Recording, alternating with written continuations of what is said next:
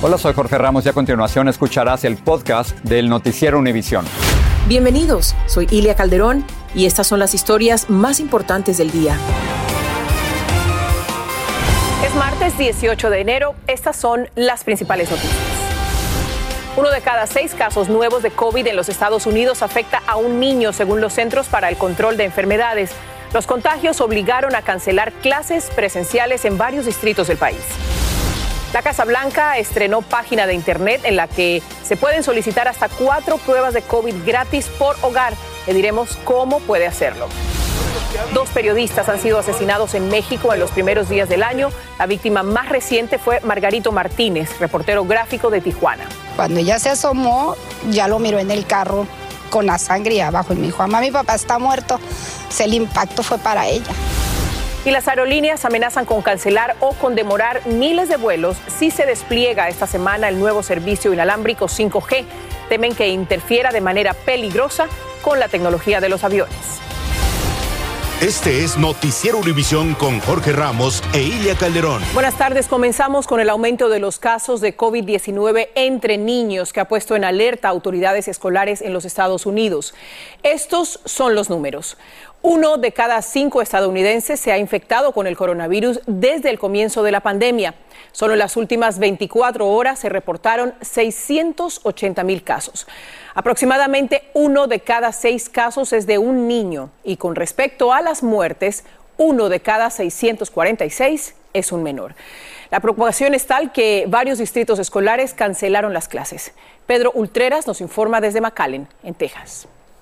Los altos contagios de COVID entre estudiantes y maestros dejó hoy a miles de estudiantes en Texas sin clases, sobre todo en Houston, el cuarto distrito escolar más grande en el país. Los niños, más que todo. El Distrito de Escuelas Públicas de Houston tiene más de 3.500 casos de contagios. 750 son empleados, el resto estudiantes. Ya nos sentimos como ya bastante desgastados, cansados. Esta maestra de Houston dice que los niños no están aprendiendo mucho cómo están las cosas y ellos al borde del colapso emocional. Es necesario, pero ya un día no va a arreglar el problema. Otros distritos en Texas también han cancelado o modificado sus clases por tanto COVID.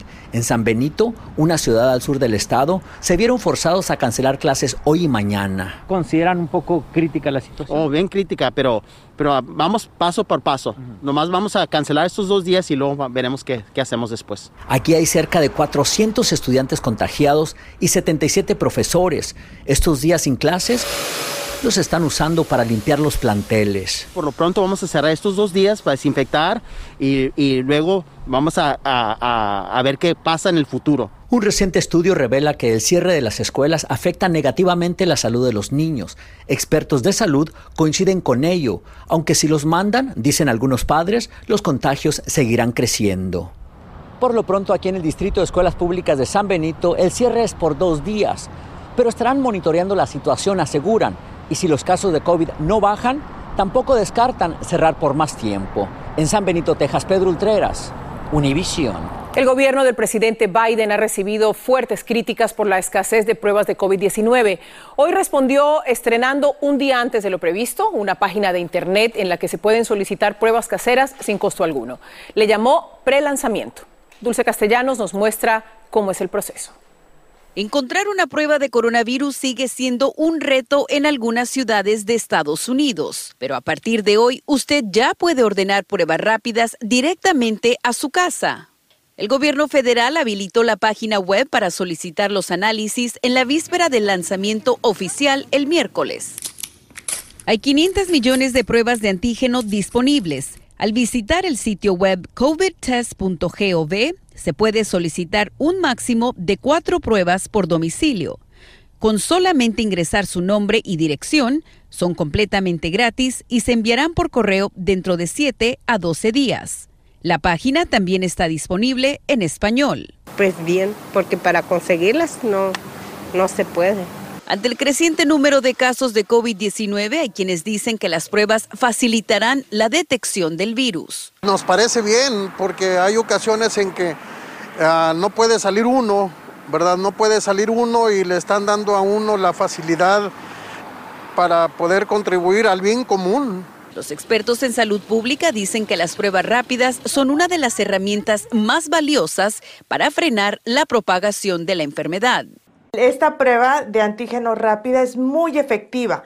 Básicamente tiene una eficacia de 75%, que quiere decir que capta 3 de cada cuatro casos de COVID-19, especialmente para verificar, obviamente, pero inmediatamente empezar la cuarentena. El gobierno federal creará una línea telefónica de ayuda para las personas que no logren ordenar las pruebas por Internet y trabajará de cerca con las organizaciones comunitarias para que estén disponibles en las zonas más afectadas. En Los Ángeles, Dulce Castellanos, Univisión. El gobierno del presidente Biden también planea distribuir gratis cientos de millones de mascarillas N95. La publicación Político asegura que la distribución se haría a través de farmacias y sitios comunitarios. Y continuamos con más del tema. El Omicron es ahora responsable de casi todos los nuevos casos de COVID-19 en Estados Unidos. Los Centros para el Control de Enfermedades dicen que 99.5% de los casos reportados recientemente son de pacientes contagiados con Omicron. La Delta es responsable solamente del 0.5%. Vamos a pasar ahora a temas legislativos. El Senado comenzó el debate sobre medidas para proteger el derecho al voto de las minorías y los jóvenes. Una se llama Ley sobre Libertad para Votar. La otra es la ley John Lewis para promover los derechos de votación. Sin embargo, todos los republicanos se oponen y los demócratas tendrían que cambiar las reglas del Senado para aprobar estas legislaciones. Al menos dos demócratas se rehusan a cambiar esas reglas. Esta semana se cumple el primer aniversario de la presidencia de Joe Biden. Comenzó con una alta popularidad, pero los retos y problemas le han afectado notablemente. Lourdes del Río nos habla del balance del primer año de Biden en la Casa Blanca. A un año de su presidencia, Joe Biden se enfrenta a un nivel de aprobación general de 44%. Ese número es muy bajo, sobre todo porque, como refleja la encuesta más reciente de la cadena CBS, en febrero, al inicio de su gestión, el nivel de aprobación era de 61%. En todos los renglones, ¿verdad? Eh, cómo está manejando la economía, inmigración, política exterior, incluso el manejo del COVID. Eh, la evaluación es, es, negativa. Los números de esta y otras encuestas reflejan que los estadounidenses están agobiados por la inflación y muchos culpan a Biden porque sienten que el presidente no ha hecho del problema una prioridad.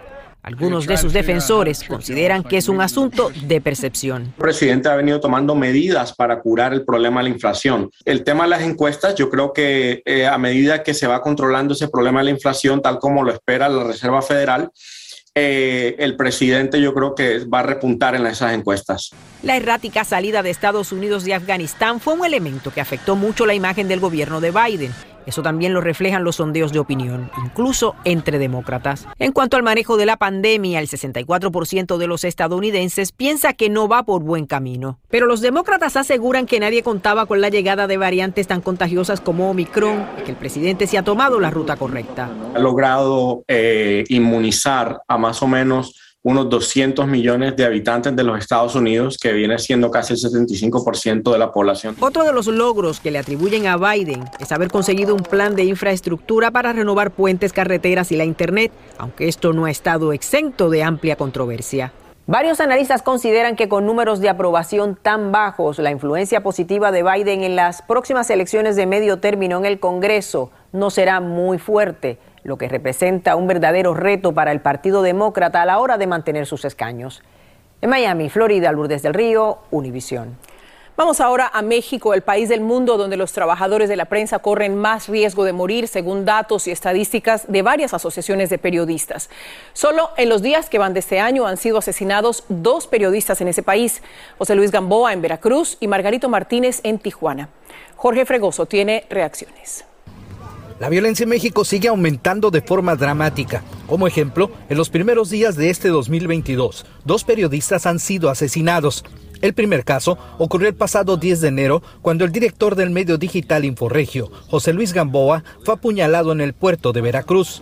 El caso más reciente se registró en Tijuana, cuando el periodista gráfico especialista en cobertura de información policíaca Margarito Martínez fue asesinado a balazos al exterior de su vivienda. Yo nada más escuché las detonaciones, ya lo miró en el carro con la sangre abajo y me dijo, mamá, mi papá está muerto. El reportero gráfico con más de 15 años de trayectoria había recibido amenazas, pero aún no contaba con ningún tipo de protección. Periodistas locales critican la respuesta de las autoridades ante este asesinato. Deslegitimar la posibilidad de que un periodista sea atacado o asesinado por su labor periodística. Las autoridades en Tijuana dicen que los índices de violencia han disminuido. En todo lo que va de este año, con cuatro homicidios al día, Mientras tanto, a esta ciudad fronteriza han arribado cientos de elementos de la Guardia Nacional y del Ejército Mexicano para intentar frenar la ola de violencia que en el 2021 cobró la vida de casi 2.000 personas. Reforzando las operaciones para combatir los homicidios. Los uniformados ya pueden verse en las calles realizando operativos para disuadir los actos delictivos en las zonas con mayor cantidad de delitos. Pero en las calles donde se llevan a cabo los operativos hay opiniones encontradas por parte de la ciudadanía. No todos están de acuerdo. Inútil, innecesario y anticonstitucional. Pues así, está, está uno más seguro para estar trabajando. Mientras tanto, a lo largo de todo México se han elevado las voces de los periodistas que exigen se esclarezcan los asesinatos de sus compañeros. En Tijuana, México, Jorge Fregoso, Univisión. En breve, arrestado un sospechoso en el caso de Diamond Álvarez, la joven hispana asesinada a balazos en Houston. Viajar o esperar el metro se está volviendo una pesadilla latente para los neoyorquinos. Veremos por qué. Compañías aéreas y telefónicas resuelven por el momento su disputa sobre las redes para servicio celular cerca de los aeropuertos. Regresamos. Estás escuchando el podcast del noticiero Univisión. Una persona murió y por lo menos ocho resultaron lesionadas cuando se produjo una explosión de gas en una vivienda del Bronx, en Nueva York.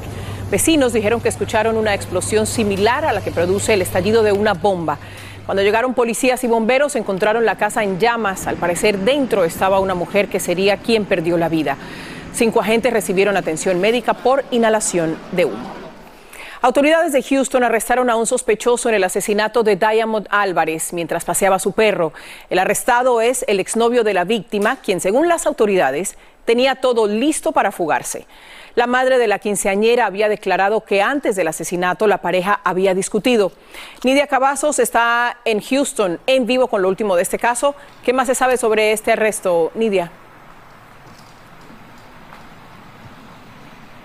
Así es, Ilia, muy buenas tardes. Exactamente a una semana del asesinato de esta joven de 15 años de edad, Diamond Álvarez, quien recibió 22 disparos, hoy finalmente se dio a conocer la identidad y el arresto del presunto responsable de este asesinato. Se trata de un arresto que ocurrió este lunes por la noche del joven de 17 años de edad, Frank de León Jr., que como lo mencionaste, Ilia, se trata del exnovio de esta menor de edad de 15 años. Y de acuerdo a las declaraciones oficiales, Frank de León se había reunido con la joven Diamond Álvarez en este parque y fue ahí cuando recibió los 22 disparos. Hoy la madre de esta menor dice estar feliz por este arresto, pero dice el proceso por conseguir su justicia por su hija solo comienza. Escuchemos. Yo lo único que pido es que no le den bond, no merece bond. Como, como ejecutó a mi hija, una persona, un animal así, no merece bond. Él ya tenía sus maletas, estaba haciendo sus maletas para huir, para huir. Tal como lo escucharon, lo que la madre ahora más teme es que el presunto responsable del asesinato de su hija salga bajo fianza aún con estos cargos de homicidio. No será hasta el próximo martes que Frank de León enfrente al juez en su primera audiencia judicial. Ilia, regreso contigo. Gracias, Nidia. Continuaremos pendientes de lo que ocurra en este proceso. Gracias por tu información. Regresamos a Nueva York. La policía arrestó a un habitante de la calle acusado de empujar a las vías del metro a una mujer asiática quien falleció atropellada por el tren. El hombre dijo que lo hizo porque él creía que era Dios.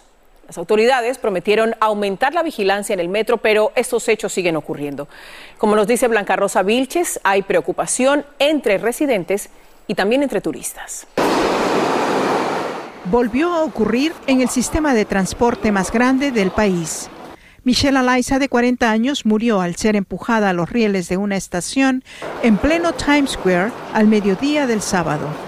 El hombre que lo hizo es un indigente de 61 años con antecedentes criminales y problemas mentales. Lo hice, dijo, porque yo soy Dios. Yo he visto violaciones en los trenes, eh, peleas, discusiones. Se ve de todo. A la desafortunada lista se agrega este indigente desnudo empujando a un pasajero, peleas entre pandillas, golpes con barras metálicas. Este hombre que empuja a una joven contra el vagón de un tren estacionado. El incremento es significativo. En lo que va del año ya son 166 los delitos que se han cometido en las estaciones de trenes subterráneos. El año pasado eran 101. Esto significa un aumento del 81.5%. Me pego de la pared, nunca me, me pongo cerca de los rieles, como dicen siempre, y pegarse para la pared. El comisionado de transporte nos dijo que el problema es muy complejo. Una ciudad que ha tenido una gran cantidad de personas con enfermedades mentales, eh, que muchos se refugian en las estaciones de los trenes. Y que ya están implementando cambios que uno es desplegar más personas en la policía, dos, desplegar más personas especialistas en trabajadores sociales, tres, asegurarse de que los policías que estén en las calles también refuercen a los policías que están en los trenes. Y lo cuarto que él ha dicho en el pasado también es que las cámaras que están en la estación estén todas trabajando. Cambios que el público espera con ansiedad. En Nueva York, Blanca Rosa Vilches, Univision. La Agencia de Seguridad en el Transporte dijo que incautó un número récord de armas de fuego el año pasado en los aeropuertos de Estados Unidos. Esa agencia informó que descubrió más de 5.900 armas en los controles de seguridad en el 2021 y que la mayoría estaban cargadas. Las multas a pasajeros que no declaran sus armas van de 3.000 a 10.000 dólares. Al menos por ahora quedó en suspenso la disputa entre las aerolíneas y las empresas telefónicas sobre el despliegue de redes de tecnología celular 5G cerca de los aeropuertos. Verizon y ATT decidieron retrasar el lanzamiento de ese servicio por la posibilidad de que pueda interferir con la tecnología de los aviones y causar masivas interrupciones de vuelos. Luis Mejid nos explica esta controversia. La última tecnología que hace que su teléfono sea más rápido y eficiente podría convertirse en una amenaza para la industria aérea, porque la nueva red 5G utiliza algunas de las mismas frecuencias con las que se comunican los aviones. Las redes 5G pueden interferir con las señales de la comunicación por radio que tiene el altímetro de muchos aviones. Las aerolíneas dicen que el riesgo es todavía más alto cuando se aterriza con poca visibilidad.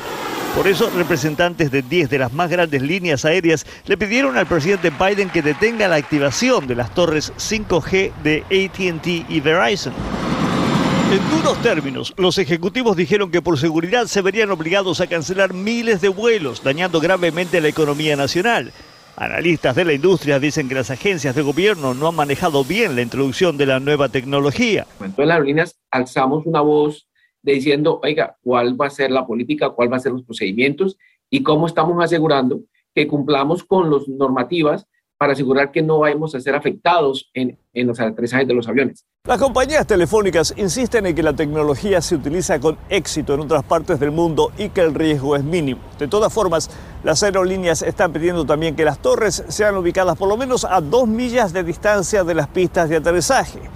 Varios aeropuertos, por las dudas, incluyendo este, el Aeropuerto Internacional de San Francisco, han prometido bloquear el servicio de 5G cuando las torres finalmente entren en funcionamiento. Por ahora, ATT y Verizon han dicho que mantendrán apagadas muchas de sus torres junto a los aeropuertos, pero esa no es una solución permanente, solo un retraso más. En San Francisco, Luis Mejir, Univisión. En Noticias del Mundo, Corea del Norte dijo hoy que realizó una prueba de disparo de proyectiles teledirigidos tácticos. Esto ocurre un día después de que el ejército de Corea del Sur detectara que los norcoreanos habían disparado dos misiles balísticos hacia el mar. El régimen de Corea del Norte ha realizado cuatro lanzamientos de misiles en lo que va de este mes. Esta noche, en la edición nocturna, si en el 2021 usted fue elegible para cobrar los pagos mensuales del crédito tributario por hijos menores de 17 años, debe recibir una carta del Servicio de Rentas Internas, el IRS, que le explicará qué planilla debe llenar para recibir más dinero este año. Y también las impactantes imágenes del daño que la erupción de un volcán submarino dejó en las principales islas de Tonga. Comunidades enteras quedaron cubiertas de una espesa capa de ceniza. Los expertos consideran a esta como la erupción volcánica más grande del mundo en más de 30 años. Sigue este podcast en las redes sociales de Univision Noticias y déjanos tus comentarios.